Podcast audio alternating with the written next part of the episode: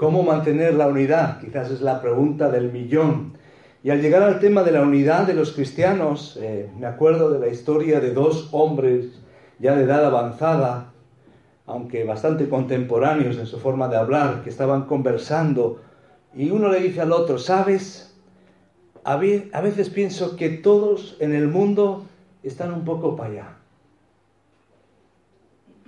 excepto tú y yo. Bueno, a veces me pregunto si tú estás un poco para allá, le dice al otro. A veces creemos que el único que está para acá somos nosotros, que el único que está centrado soy yo, y que los demás, incluso en la familia de la fe, están un poco para allá. Podemos sonreír con esta historia, pero es que somos propensos a pensar que solo veo las cosas con claridad yo. Y todo el mundo está un poco, vaya. No sé si te ha pasado, te preguntas, ¿cómo los demás no pueden ver lo que yo veo? Bueno, esa es la conversación de los matrimonios. Él le dice a ella, ¿cómo no entiendes y no te das cuenta? Y ella le dice a él, es que eres incapaz de darte cuenta lo que es fácil ver. Y es que hombres y mujeres no vemos las mismas cosas. Pasa entre padres e hijos. Los padres ven unas cosas, los hijos ven otras. Como alguien dijo, esto es como magia. Cuando se vive por sí mismo, todos nuestros hábitos molestos se han ido. O sea, los hábitos molestos están en otros. Cuando nos miramos a nosotros, magia, han desaparecido. Por eso a la hora de hablar de la convivencia y de la unidad es un poco complicado. Como personas casadas, los que estamos casados o habéis estado casados, os dais cuenta, ¿verdad? Dos personas de diferentes origen, no necesariamente uno de Marte y otro, uno de Marte y otro de Venus, no necesariamente de dos planetas diferentes, pueden ser de la misma ciudad, pero son personalidades diferentes, géneros diferentes y tarde o temprano va a haber malos entendidos y conflictos. Bueno, si esto le añades el componente de los hijos, los problemas aumentan. Si eso le añades el componente de la iglesia local, no hace falta ser un estadístico para darnos cuenta que el potencial de conflicto está ahí. Personas diferentes, con familias diferentes, y la unidad entre los creyentes es algo central en la Biblia. Y es un gran problema un gran problema, un gran desafío, un gran tema. Jesús, ¿recordáis en Juan 17? Jesús ora por ella, ora por la unidad. Él habla con el Padre y dice que sean uno como tú y yo somos uno.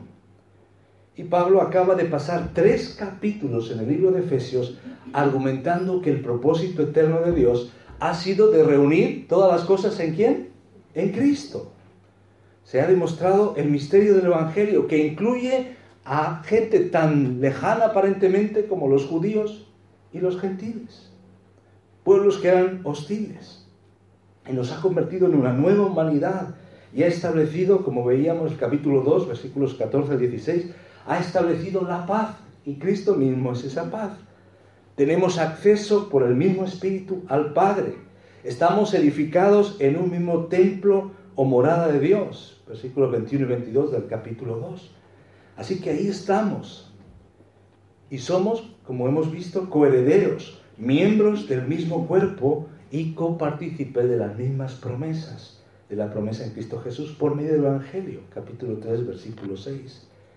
Así que termina este capítulo de la oración, este tercer capítulo, hablando de los cristianos de Éfeso y de aquellas iglesias arraigados y cimentados en amor, para comprender con todos los santos el amor infinito de Cristo. Por tanto, hemos visto tres capítulos que hablan de unidad y hablan de lo que Dios ha hecho, hablan de salvación, hablan del plan de Dios, pero es una doctrina que necesitamos ahora vivirla. Y por eso capítulos 4 al 6 hablan de cómo la iglesia trae gloria a Dios y a Cristo Jesús. Cómo la sana doctrina se convierte en sana vida en vida piadosa. Esto es importante. No hay sana doctrina si no hay sana vida.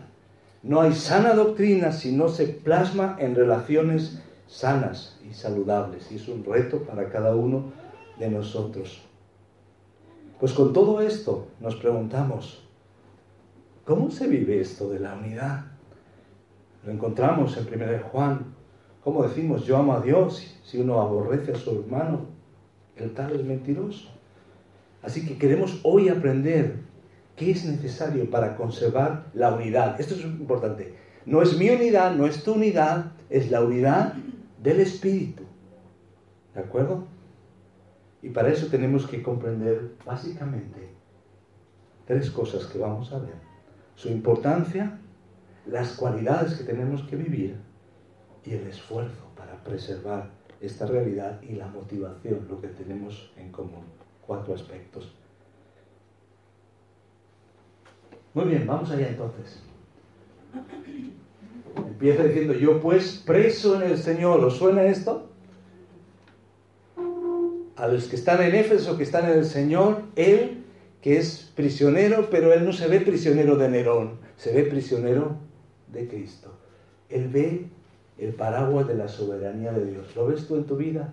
Cuando de repente empieza un día, se frustran todos los planes, pasan las cosas que tú piensas que no deberían nunca pasar. Eso Dios también lo ha permitido y Dios está en control, ¿de acuerdo? ¿Está Dios en control de la situación de este país? ¿Está Dios en control de la situación de este mundo? Todavía Dios está en control haciendo el matiz que también Dios ha hecho al ser humano libre y también muchas veces estamos viviendo las consecuencias de nuestras decisiones, ¿de acuerdo? Dios no nos ha hecho autómatas, pero Dios está en control y Pablo reconoce esta realidad. ¿Qué necesitamos para preservar la unidad del Espíritu? Pues necesitamos, en primer lugar, necesitamos darnos cuenta de la importancia. Si yo me doy cuenta de que algo es muy importante, hago cambios. Cuando vas al médico y el médico te dice el colesterol, los triglicéridos, el pulmón, el riñón y te explica algo que no está funcionando bien y tú tomas conciencia de ello, entonces cuando tomas conciencia de ello, Puedes salirte por aquí, entrarte por aquí, salirte por aquí, pero cuando tomas conciencia de ello, entonces ahí le das la importancia.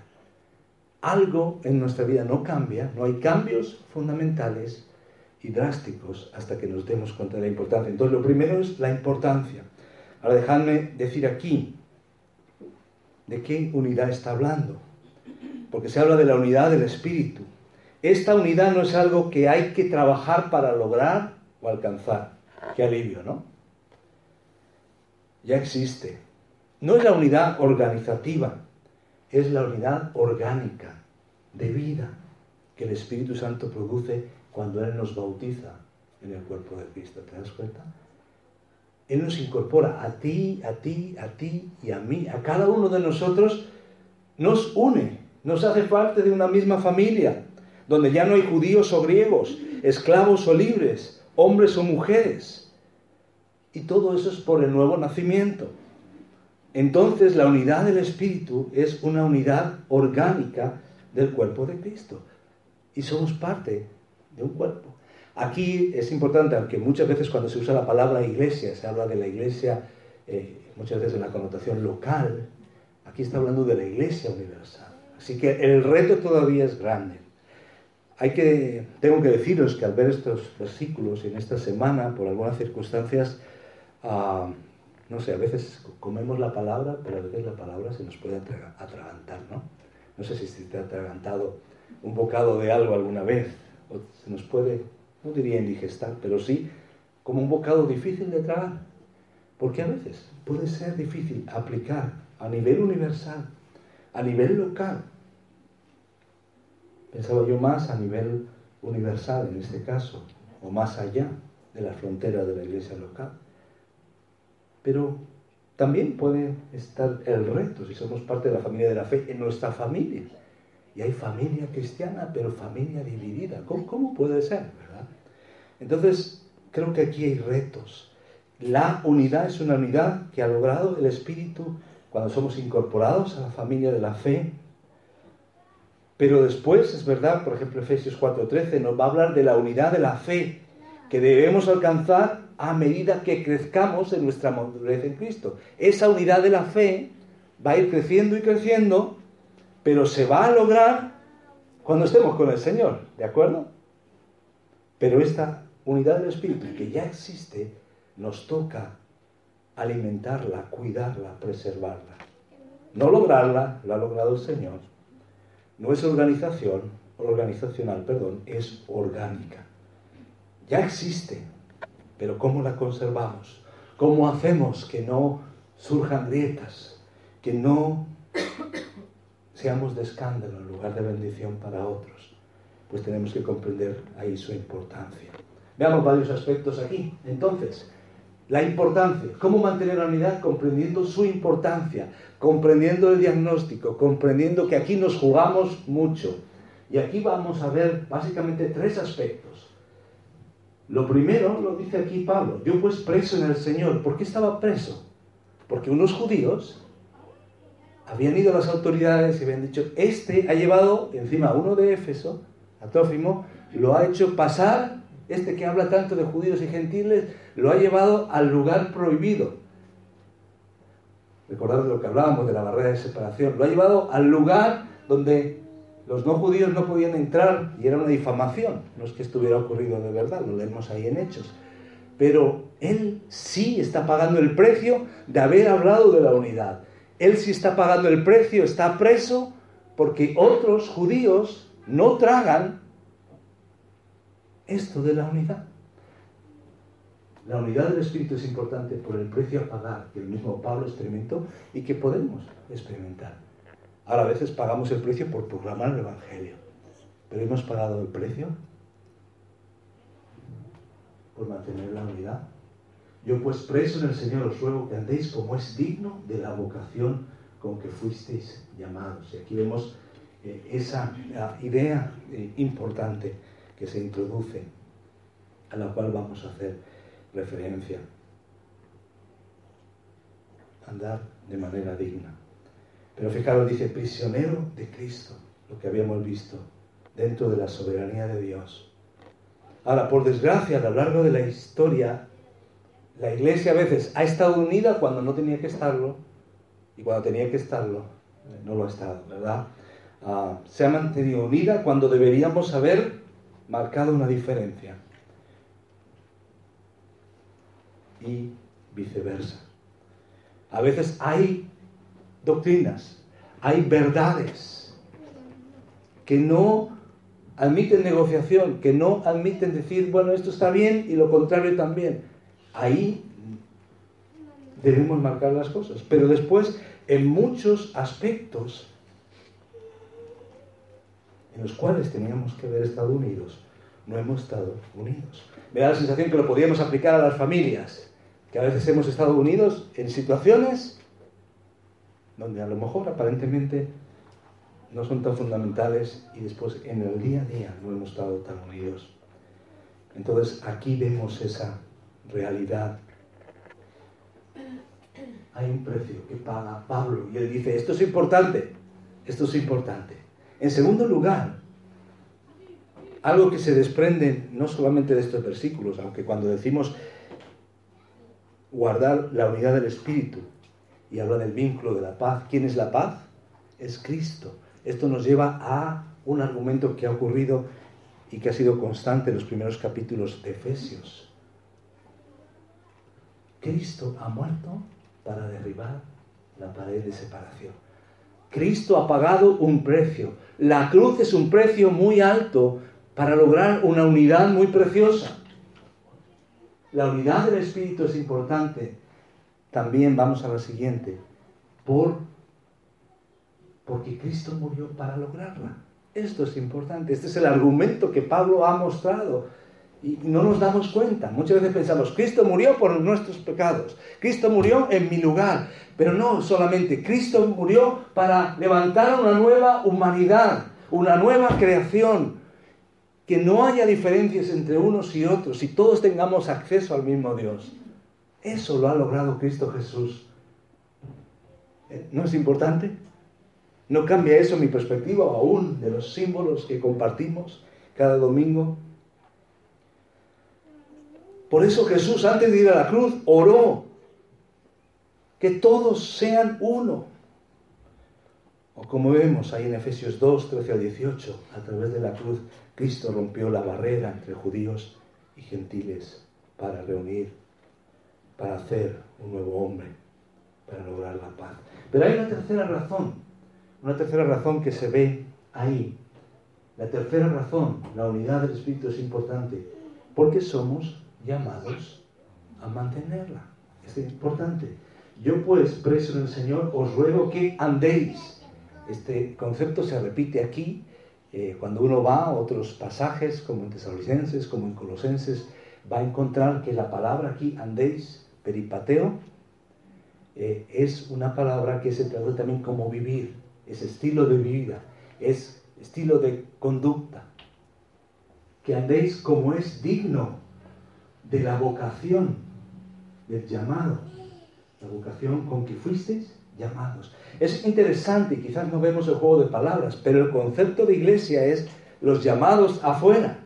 O sea que Jesús no solo te llama en un sentido individual, Jesús te llama a ser parte de su iglesia. ¿De acuerdo? Entonces aquí es muy importante darnos cuenta que hemos sido llamados a esa unidad. Dios nos ha llamado. La palabra digno tiene la idea de peso en equilibrio sobre una escala.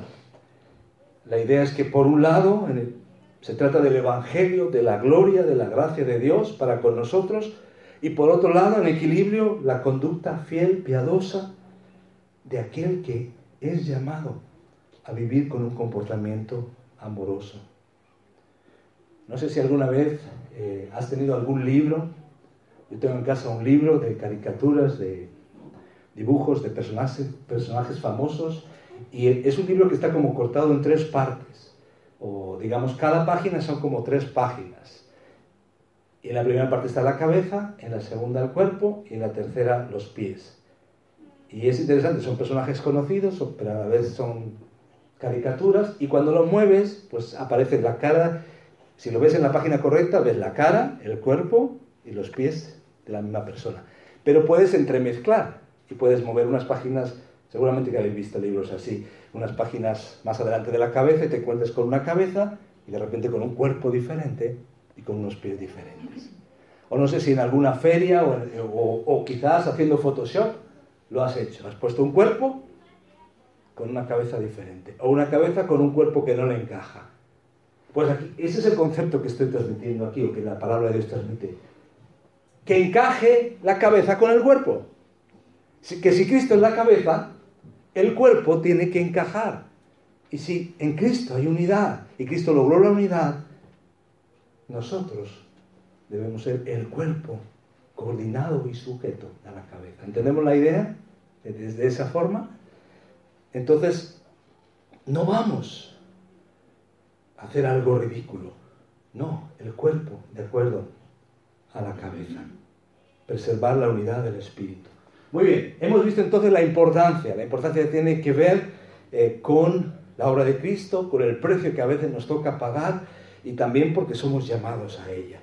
Ahora, llega el kit de la cuestión. ¿Cómo se come esto? ¿Cómo se vive esto? Llevando a nuestra vida diaria el carácter de Cristo. Y aquí hay algunos ingredientes. Lo he puesto así, porque cuando uno ve los ingredientes que aparecen aquí, mirarlos por un momento, humildad, mansedumbre, paciencia, soportándoos. ¿A qué os suena? Al fruto del Espíritu, ¿verdad? Amor, paz, paciencia, benignidad, mansedumbre, templanza. ¿Qué es el carácter de Cristo? Llevando en nuestra vida diaria el carácter de Cristo. Así que la forma digna, la forma coherente es vivir estos elementos que lo vemos ahí en Gálatas 5, 22 y 23 como el fruto del Espíritu. Así que vamos a, a verlos, ¿verdad? Con toda humildad y mansedumbre, soportándoos con paciencia los unos a los otros en amor. ¿Parece fácil? Todo un reto, ¿no? No, ¿verdad? lo vemos en la familia, ¿verdad? Lo vemos a nivel de la iglesia. Lo vemos a muchos niveles y queremos aplicarlo. Entonces, vamos allá, abróchate el cinturón. Para preservar la unidad del espíritu, necesitamos el primer ingrediente. Creo que nos hemos ido al segundo. Eso es. Para mantener la unidad del espíritu necesitamos humildad. Humildad. Humilde. Esto es lo que dice aquí. Realmente está diciendo, esto es una condición de tu mente, es una actitud, es una disposición interna. Ahora, esto es interesante porque los griegos nunca consideraban la humildad una virtud. Pensaban que la humildad era algo, una característica para un buen esclavo, pero nunca para un buen hombre libre. El orgullo es el enemigo número uno en las relaciones armoniosas. La humildad es el reconocimiento de que todo lo que somos y tenemos es por la gracia de Dios. ¿De acuerdo? El momento en que tú piensas, esto es porque me lo he currado yo, esto es porque yo he llegado hasta aquí, se empieza a trastocar la humildad. Y cuando yo, independientemente que tenga mucho o poco, digo, todo lo que tengo es por la gracia de Dios, por ahí empieza la humildad. ¿Qué tienes que no hayas recibido? Y si lo recibiste, ¿por qué te jactas como si no lo hubieras recibido? Dice 1 Corintios 4, 7. Ahora, esto es complicado porque no sé si a veces habéis escuchado esto de que en el momento que piensas que eres humilde, dejas de serlo. Habéis escuchado eso, ¿verdad? Ahora la pregunta es, ¿es eso totalmente verdad? Bueno, si yo empiezo a presumir de humildad, pues obviamente no soy humilde. Pero ¿es la humildad un valor tan etéreo que no podamos medir en otros o en nosotros? ¿Será que no nos vamos a dar cuenta si estamos siendo humildes o no? Otra cosa es que tengamos que decirlo. ¿Cómo se supone que lo voy a conseguir si no sé cuánto ni cómo? Hay muchos versículos en la Biblia que nos exhortan a ser humildes. Filipenses 2.3, Colosenses 3.12, 1 Pedro 5.5. Entonces, si Dios nos exhorta a ser humildes, será porque de alguna forma se puede medir esto de la humildad. Debe ser, debe ser posible. Y por eso les habla a, los creyentes de Éfeso. Incluso les dice que habían servido Hechos 20 y 19 con toda humildad. Entonces Pablo es capaz de ver la humildad en otros. Quizás aquí debemos decir dos cosas. En primer lugar, la humildad en Cristo, cristiana y de Cristo, no significa o está reñida, mejor dicho, no significa ser autosuficiente, está reñido con la autosuficiencia. En el momento en que yo me siento autosuficiencia, autosuficiente, perdón, no soy humilde, ¿de acuerdo? En el momento en que yo reconozco a Dios en su gracia, lo que me ha dado, y para su gloria, ahí sí soy humilde. Entonces, lo primero, no a la autosuficiencia. Si creo en mí mismo, voy a fracasar. En segundo lugar, la humildad no significa, ah, no tiene que ver con quedarme parado y bajar la cabeza. Tiene que ver con poner a funcionar las capacidades que Dios me ha dado para su gloria. ¿De acuerdo? No se trata de falsa modestia, no se, eh, no se trata de complejo de inferioridad. ¿Qué pasa con el complejo de inferioridad? Tú te crees menos y actúas como menos. La humildad es, tú reconoces que lo que tienes es por la gracia de Dios y lo usas para la gloria de Dios. ¿Lo vemos? Esto es importante, darnos cuenta. Eso es humildad. Y por eso vemos a Jesús con liderazgo y vemos a Moisés con liderazgo y servicio y humildad. No están reñidos. Reconoces de dónde vienen las cosas y las usas para el que nos has ha dado. Muy bien, este es el primer elemento, humildad. Por eso a veces, puede pasar a nivel de cuanto más responsabilidad tenemos, a nivel de liderazgo, a veces el conflicto viene no tanto por diferencias de lo que creemos o pensamos, a veces viene por nuestro ego. Porque en el fondo todavía pensamos que esto lo tengo por la bonita cara que tengo, por lo que yo soy. Eso le pasó al pueblo de Israel, el pensar somos mejores por lo que somos y no por la gracia de Dios. Así que el Señor nos ayude. Segundo ingrediente, mansedumbre. En algunos países dices hay que ser mansos pero no mensos, usando la palabra menso como sentido de, de tonto. Mansos pero no mensos, porque la mansedumbre muchas veces se ha confundido con ser el felpudo de la familia. Él es muy manso, como él, pues le puedes dar tres collejas y no pasa nada, ¿verdad? ¿Puedes pasar por encima de él? No, no, no. Jesucristo dijo que era manso y humilde. Uno podía pasar por encima, Jesús tenía las cosas muy claras. Moisés era el hombre más manso. ¿Sabéis lo que es mansedumbre? Es fuerza bajo control. ¿De acuerdo? Es fuerza bajo control. Y los escritores eh, seculares usaban la idea de animales domesticados, la idea del concepto de mansedumbre. Un caballo que tiene energía, vitalidad, domesticado, es un animal poderoso, fuerza bajo control. Obediente, ¿a quién le lleva? Se acerca un niño, es suave. Tiene que correr y galopar, lo hace. Por eso en Jesús se combina la humildad y la dulzura. Mateo 11, 29 dice, llevad mi yugo sobre vosotros y aprended de mí, que soy manso y humilde de corazón, encontrarás descanso para tu alma. Jesús era capaz de llegar al lugar del templo donde habían quitado el sitio para los no judíos y sacar a esas personas y a la vez era tierno para acercarse a aquellos heridos, magullados, marginados y con el alma hecha pedazos. Y a la vez confrontaba a los fariseos santurrones y soberbios.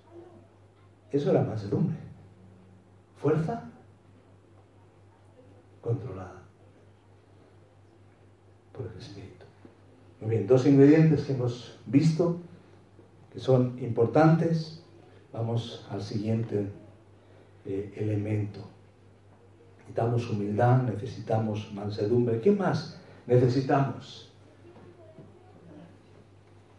Tolerancia. ¿Bien antes? Creo que sí, tenía que estar. Y si no está después.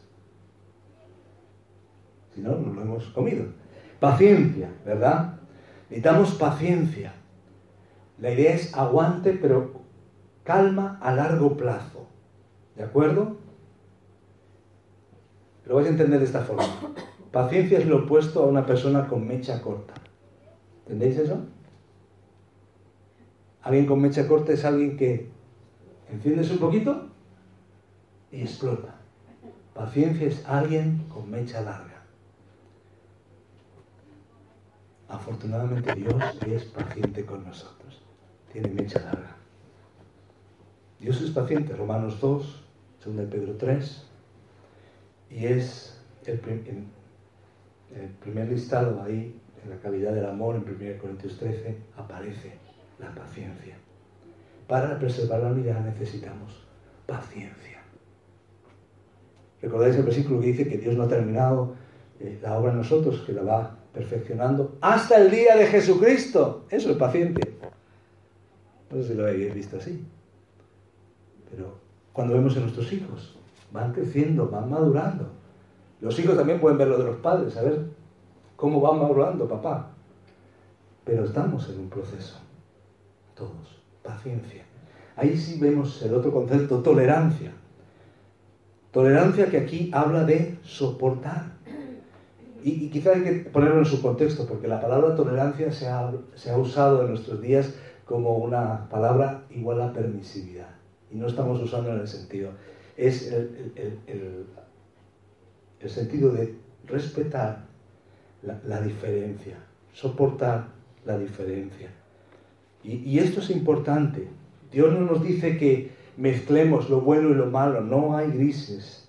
No estamos hablando de esa tolerancia, pero sí estamos hablando de respetar la diferencia al otro. Aquí vemos culturas, trasfondos, color de té, tantas cosas diferentes, temperamentos. Necesitamos soportarnos unos a otros. Quizás tú eres para otro una lija. En la familia Dios nos pone ahí, no, no elegimos para pulirnos. Tolerancia, soportándonos. Ahora, si nos quedáramos ahí en soportar, podríamos quedar en una imagen pasiva. Vale, me ha tocado estar en esta iglesia, aquí tengo a este hermano al lado, a esta hermana al lado, ni modo, esto es lo que me ha tocado, resignación. Ese es un concepto que no es bíblico. Resignación, pues me aguanto. No. Mansedumbre, paciencia, tolerancia y todo eso revestido de... ¿Cuál es el siguiente ingrediente? En amor.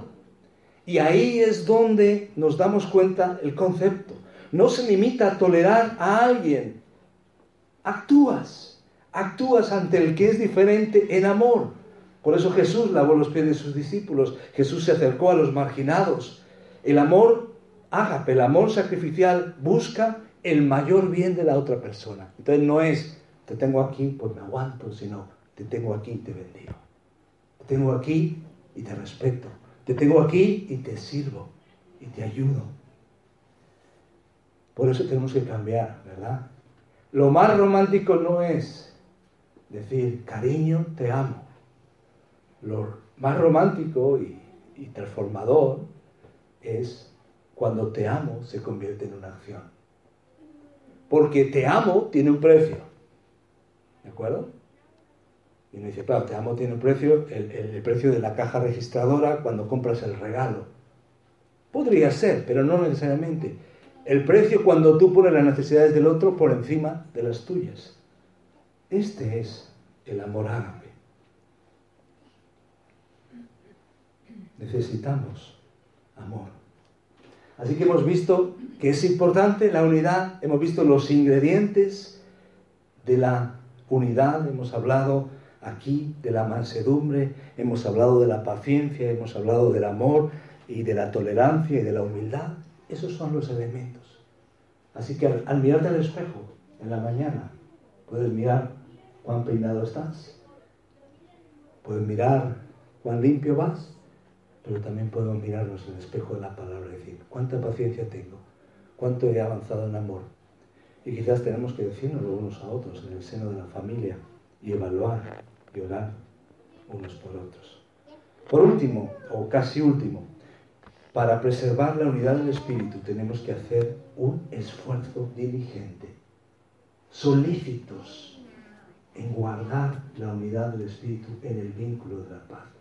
Es algo en el que tenemos que esforzarnos. En la vida cristiana, la salvación es algo que es un regalo. Pero después hay cosas que sí son un esfuerzo mantener esa unidad, vivir la vida cristiana, negar ciertas cosas, decir no a nuestro yo, hay un aspecto de esfuerzo, siempre en dependencia del Señor y siempre en las fuerzas del Señor. Lo que está diciendo aquí, sé diligente para preservar la unidad del Espíritu.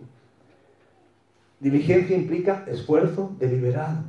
Tiene un sentido de urgencia, de prisa, de velocidad. No es, a ver si se da.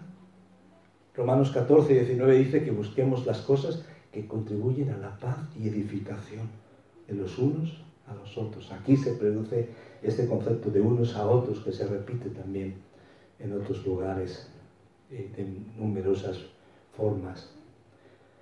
Y la paz es la cualidad es el, que nos une a todos. En Colosenses 3 se habla de la boutique del amor, eh, vestirnos eh, del amor, de la mansedumbre, y de esos elementos al final dice revestidos de amor. El amor es el mono de trabajo, es lo que cubre todo. Es el vínculo aquí. Bueno, decía del amor, pero después eh, me faltó la otra parte, la paz, ¿verdad? Y dejar que la paz arbitre. Pues aquí está la paz. El vínculo de la paz es la paz de Cristo. Cristo es la paz, según lo que ya ha dicho Pablo. Es el vínculo de la unidad. aunque la verdadera unidad entonces del creyente ya existe, de la iglesia existe, debido a la obra del Espíritu, tenemos que trabajar para cuidarla, para que brille, para que haya relaciones saludables. Va a haber choques, va a haber diferencias, pero necesitamos aplicarlo. Eso se puede aplicar a muchos niveles. ¿Cómo hablo yo de las otras personas? Aún de otras iglesias. A veces hemos pasado por diferentes iglesias. A veces veo en las redes sociales como la gente, aún siendo creyente, habla de otras iglesias o de otros que en principio creemos que son creyentes. Nuestra forma de escribir un tweet, nuestra forma de escribir en una red social debe de cambiar por la perspectiva de la unidad de la iglesia. Nuestra forma de hablar sobre los creyentes necesitamos, y no es fácil, porque a veces han hecho quizás otras personas cosas que creemos que no están bien. Pero ¿cómo hacemos para que esto no tenga un efecto de tropiezo y de escándalo con una cabeza y un cuerpo disfuncional? El último elemento que vemos es motivados por lo que tenemos en común. Y eso lo vemos en, los versículos 4 al 6. Hay siete cualidades, siete aspectos que tenemos, ¿verdad? Un cuerpo y un espíritu, llamados también en una misma esperanza de vuestra vocación, un Señor, una fe, un bautismo, un Dios y Padre de todos, el cual es sobre todos y por todos y en todos. En este aspecto, motivados por lo que nos une, lo que tenemos en común, esto vamos a profundizar el miércoles, así que os invito a, estar. Termino con lo siguiente. Rebecca Piper en su libro Fuera del Salero, cuenta una historia inolvidable. Ah, dice que la primera vez cuando fue a trabajar con, con una organización cristiana entre universitarios, conoció a un estudiante que se llamaba Guillermo, Bill. Y, bueno, era un chico pues que ah, se había convertido, pero era alguien que iba despeinado, no cuidaba su apariencia, incluso iba un poco hippie y sin zapatos. Eh, hubiera lluvia, agua, nieve, nieve, lo que fuera. Bill se convirtió y empezó a ir a una iglesia. Y ahí va con sus pelos desordenados, con sus vaqueros, con su camiseta y, su forma de, de, vestir un poco desarreglado. Y un día llega a la iglesia y la iglesia está bastante llena. Y él llega allí, no ve mucho asiento y está ahí la alfombra, había moqueta y se sienta no sé cómo sería la forma. Toda la gente de, de alguna manera miró como que esto no es como se hacen las cosas aquí. De repente un hombre mayor se acerca a él y todos ya estaban pensando, uy, le va a regañar, le va a decir. Mientras él estudiaba la Biblia, escuchaba, y de repente este hombre mayor se siente a su lado, se sienta a su lado abre la Biblia y sigue escuchando en la reunión con Él. Eso es mantener la unidad. Eso es combinar el amor y la mansedumbre. Al final, Guillermo y este hombre mayor estaban adorando a mismo Dios en una alfombra de una iglesia. No quedó ningún ojo seco ese día. Todos se dieron cuenta del amor de Dios. Porque este hombre estaba practicando lo que Pablo dice aquí. Humildad, dulzura, paciencia, tolerancia para guardar la unidad. ¿Por qué no oramos en estos momentos? Y pensamos en nuestra vida, en cómo estamos guardando la unidad.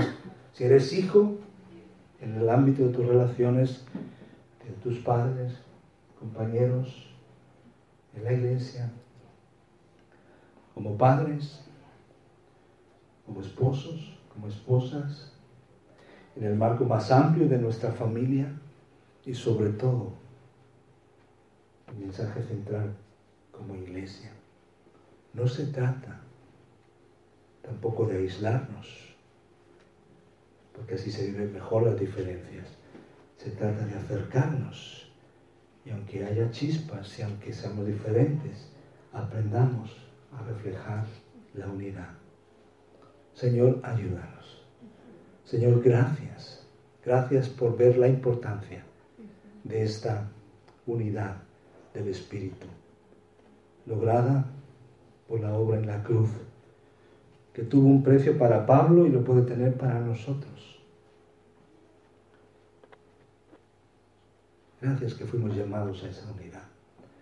Gracias por entender que está a nuestra disposición el fruto del Espíritu, el carácter de Cristo, ese amor y esa humildad y esa paciencia y ese aguante, esa tolerancia, ese soportarnos unos a otros. Ayúdanos, capacítanos y muéstranos, Señor, también ese esfuerzo. Ayúdanos a estar diligentes, buscando que sea evidente esa unidad. Gracias, Señor. Confiamos en ti, que eres poderoso para hacer más allá de lo que entendemos y pedimos. En el nombre de Jesús. Amén.